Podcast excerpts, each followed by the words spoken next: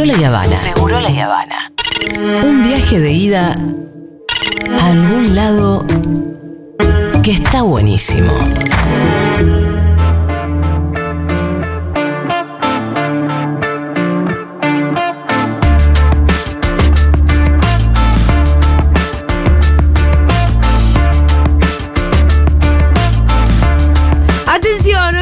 Aprender. Bueno.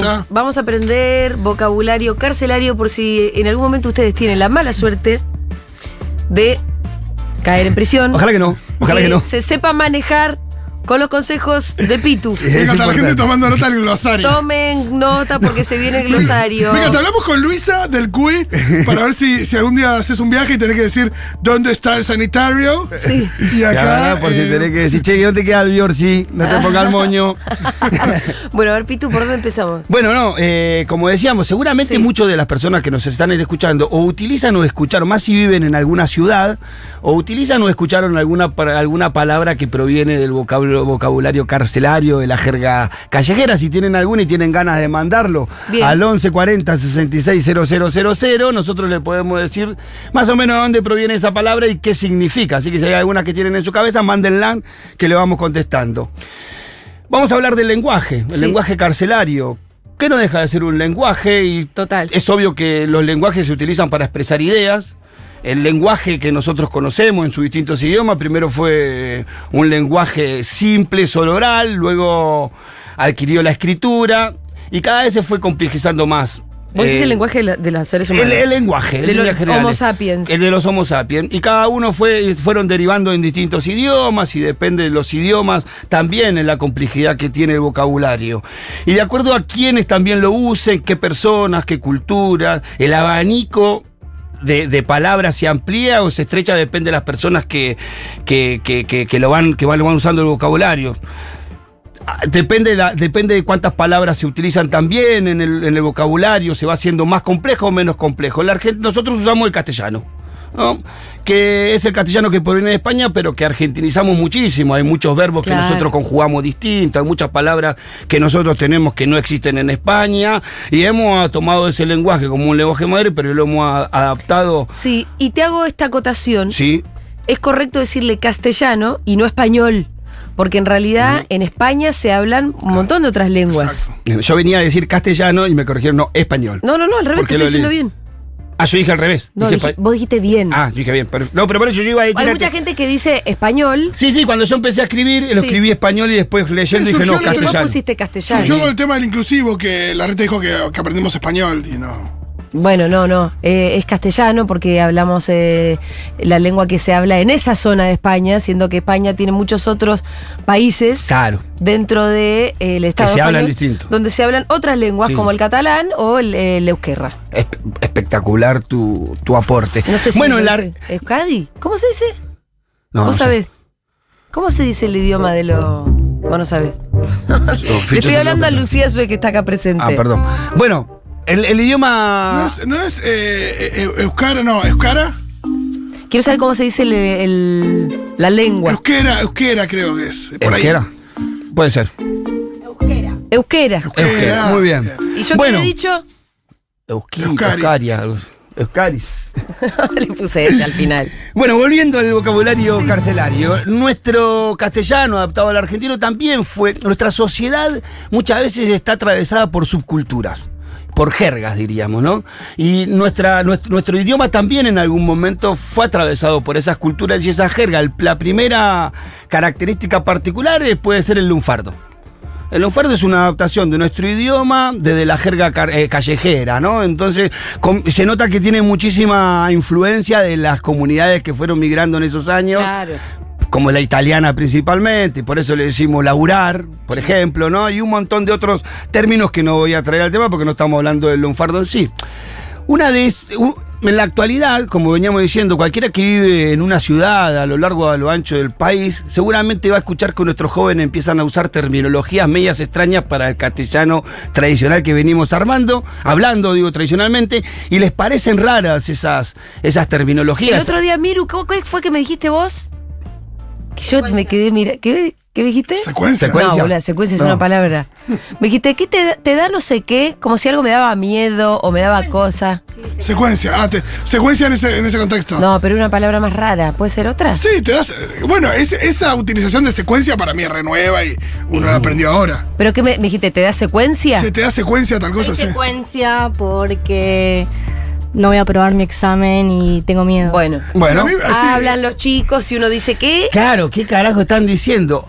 Particularmente a mediados de los años 90, creo que hubo como una explosión. Bueno, ahí hay, pasaron muchas cosas en los años 90, ¿no? El deterioro de nuestra sociedad, un poco eh, la cultura delincu- delincuencial empezó a ser una constante en los lugares más marginados, los barrios populares, y se empezó, junto con determinadas expresiones culturales como la cumbia villera, a desparramarse lo que nosotros teníamos siempre como un vocabulario que solo se hablaba dentro de las cárceles, y en algunos casos de los barrios populares por aquellos que habían salido de las cárceles y habían llevado ese vocabulario a los barrios, pero no se había desparramado tanto. Luego de los 90, con el surgimiento de la cumbia villera, y luego más adelante con la serie Tumberos, o más para acá con el marginal, las palabras que se usan dentro de las cárceles se empiezan a, a- a- A usar afuera de la cárcel. a usar más comúnmente. Entonces terminología como gato, bigote, ortiva, buchón, eh, empiezan a aparecer en la en el vocabulario de nuestros jóvenes y esas, esas palabras provienen en su gran mayoría de la,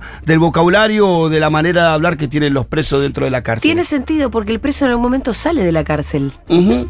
Sí, y, y- Ahora, la pregunta es por qué se generan lenguajes adentro de la Bueno, cárcel. como en todos los lugares, así como el nacimiento, muy buena tu pregunta porque me ordenó y me había Sí. perdido de ahí. Eh, qué inteligente que es esta chica.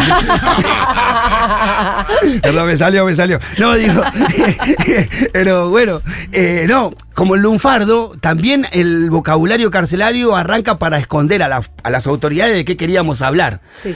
No tuvo Claro. mucho, no tuvo mucho eficacia porque lo que pasa es que Pero la- ves que había una claro, explicación. era para ocultar de Sí. lo que se hablaba, para hablar en código. Pate un código, claro. Entonces, para Sí, que a veces en la escuela un poquito pasa también, con algunas palabras que uno.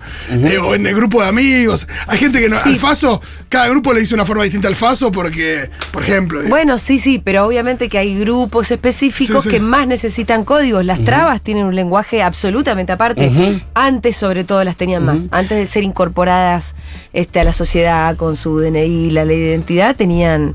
Bueno, como decía, la subcultura, los subgrupos Sí. dentro de nuestra sociedad muchas veces te marcan eh, código de vestimenta, código de comunicación, ¿no? Eh, no me acuerdo, los rolingas vos los identificabas rápidamente en una época, ¿no? Eh, claramente nuestra sociedad tiene mucho de eso. Y la cultura carcelaria impregna mucho más cuando hemos pasado por momentos como los 90, el estallido social, el emparejamiento hacia abajo. Entonces los, los presos empiezan a, a buscar... eh, los primeros, las primeras datas del, del vocabulario carcelario dan de mediados de los 60. Ajá. En mediados de los 60 se empiezan a utilizar, que era un poco el lunfardo, un poco acomodado a las claro. situaciones. Tenemos que que entender. era medio Enrique el Antiguo, Enrique el Antiguo. Claro. Pero en la cárcel. Pero en la cárcel, exactamente así. Entonces, bueno. eh, Qué chambón, ¿cómo se decía chambón en la cárcel? Lo que pasa es que el vocabulario carcelario no, no pudo cumplir mucho tiempo con, con el objetivo de ocultar lo que se está diciendo porque la convivencia entre el penitenciario y el precio hacía que a la semana ya subiera el penitenciario Claro. del que estaba hablando. Es más, eh, esto no es solamente de Argentina. En Alemania se le paga un plus a los penitenciarios que no adoptan los las terminologías carcelarias. ¿Y por qué no quieren que las adopten? No sé por qué, pero bueno, se les paga un plus para que el preso, para que el, el, guardacárcel no hable como el preso, sino mantenga su. En Argentina no pasa eso. En un submundo carcelario donde se destaca el poronga y el que trasciende, el, el que no trasciende es un pancho, los códigos son otros. El lenguaje también. El autito es un interno homosexual, por ejemplo. ¿Autito? El autito es un interno homosexual. Ah, el mira. coche es el que tiene pareja en el mismo pabellón El coche. el coche. Colectivo, por ejemplo, es el derivado de bondi. Y significa lío. En así, che, hay un bondi, vale, un colectivo allá. Ah, mira. Liberty, por ejemplo, es un sinónimo de libertad. El análisis del diccionario tumbero demuestra que la mayoría de los vocablos. Esa no era muy difícil para No, no.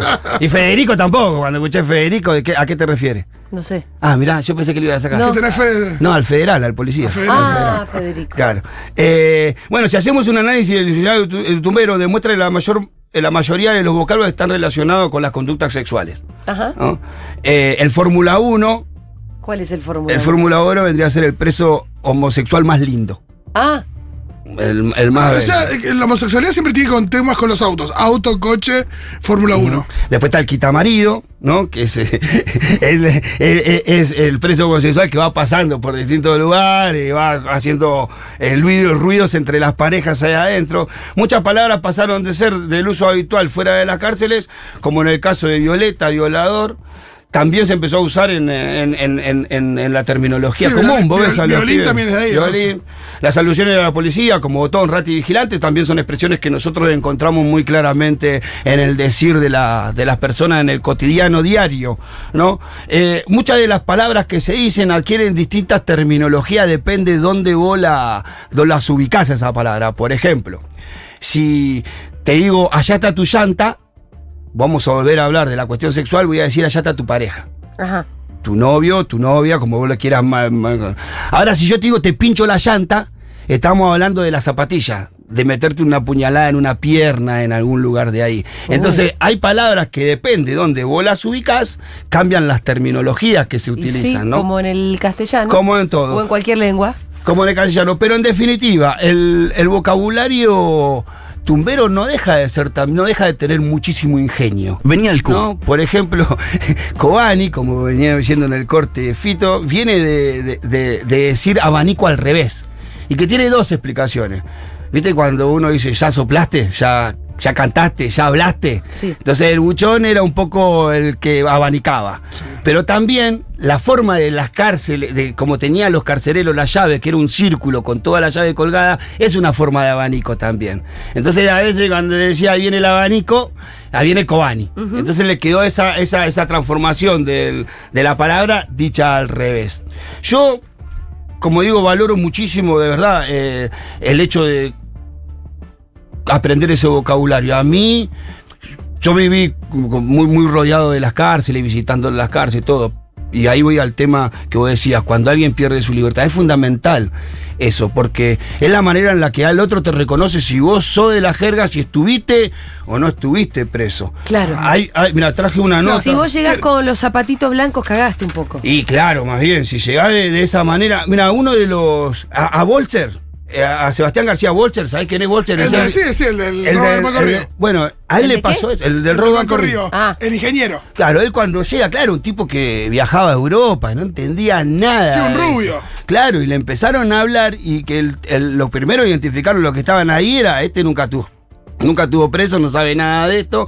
Y lo que primero se preocupó él por, el- por entender qué es lo que decían, porque no solamente te identifica como un tipo que no tiene trayectoria ni en el delito, ni en las cárceles, sino que te deja fuera de las conversaciones y eso pone en peligro tu vida, porque por ahí andan dos o tres tramando a hacerte algo hablando en código y vos no te das cuenta ni lo que están diciendo. Entonces me parece en algún punto para el que va privado de libertad, el aprender a hablar, aprender a comunicarse, es también una cuestión de Eh, vida o muerte. Pitu, y siendo esta, esta cuestión de la vida o muerte que decís ahí, esto de que, de que podés estar frente a una situación donde hay gente que está conspirando con matarte, ¿por qué sería?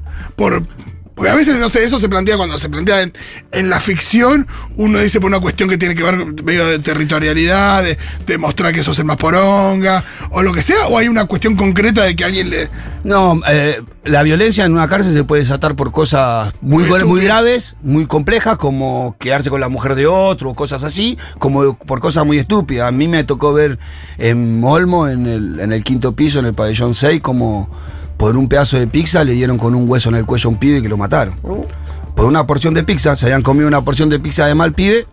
Y había, ¿sabés con qué lo mataron? Con un hueso, hueso de bife, ¿viste? Que es como una T el hueso de bife. Sí. Y le clavó el hueso en la garganta.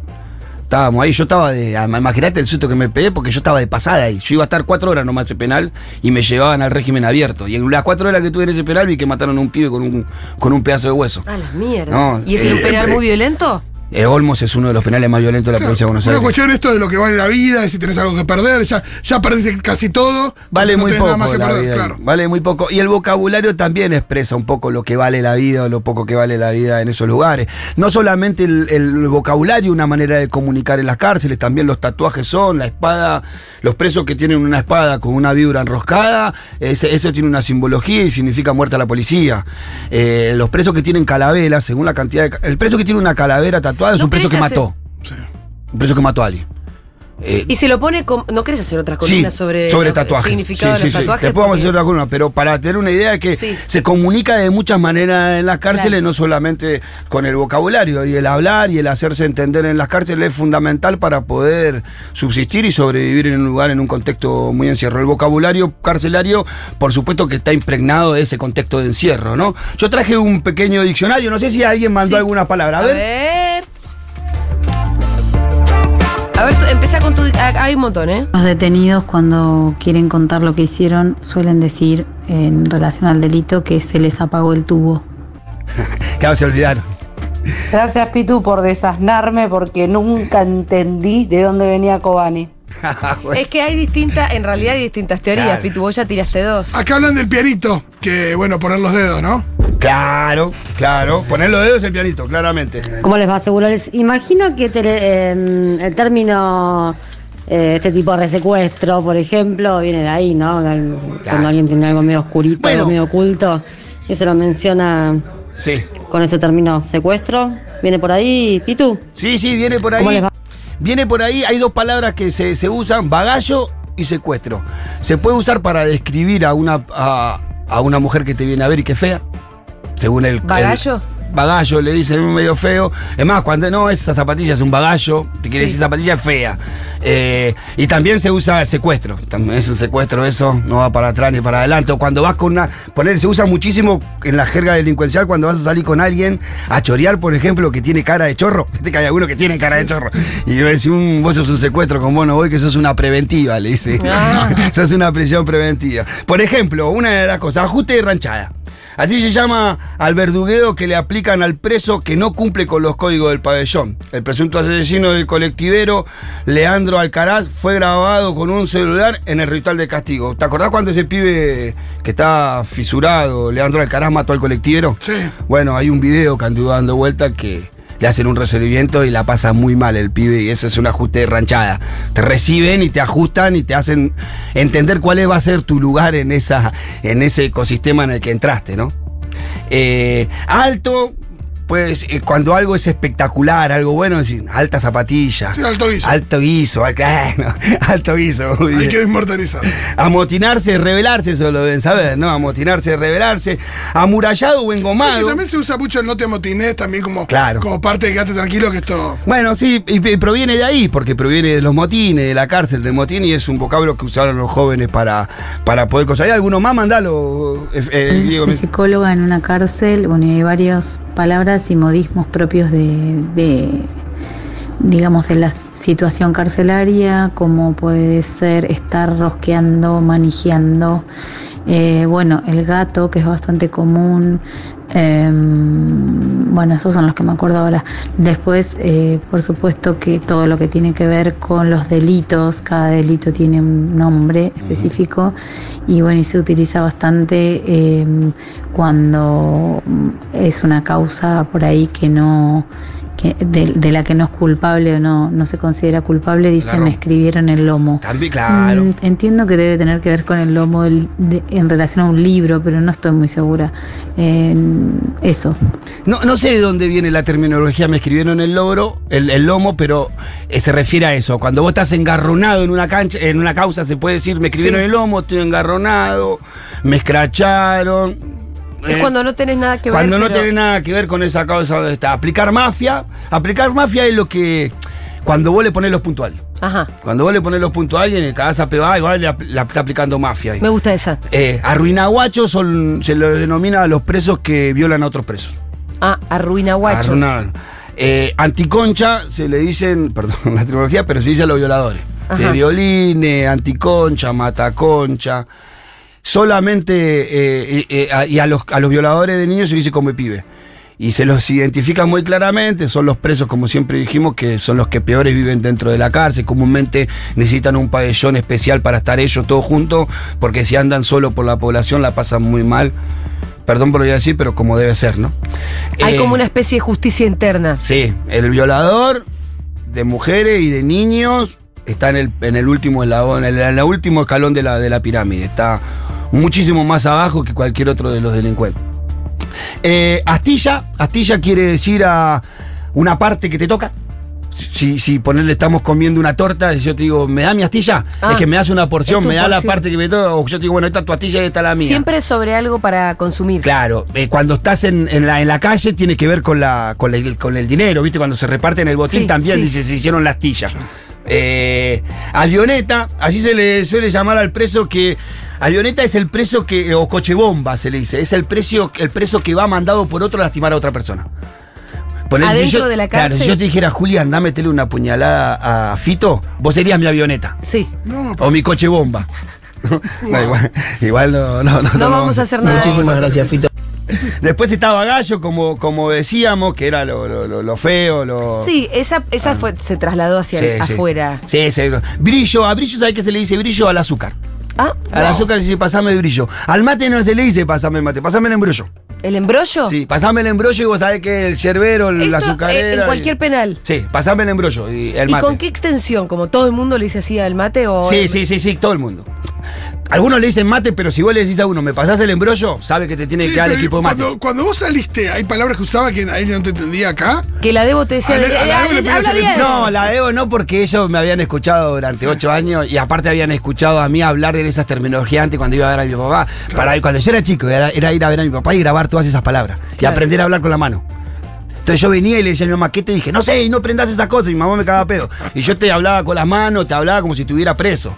Era, entonces en mi familia la terminología Sí. carcelaria estuvo siempre dando vueltas. Claro. Burra, por ejemplo, a burra se le dicen a dos cosas. Se le puede decir, depende de dónde pongamos la palabra. Si yo te digo, fuimos a una oficina y reventamos la burra, habla de la caja fuerte. Ajá.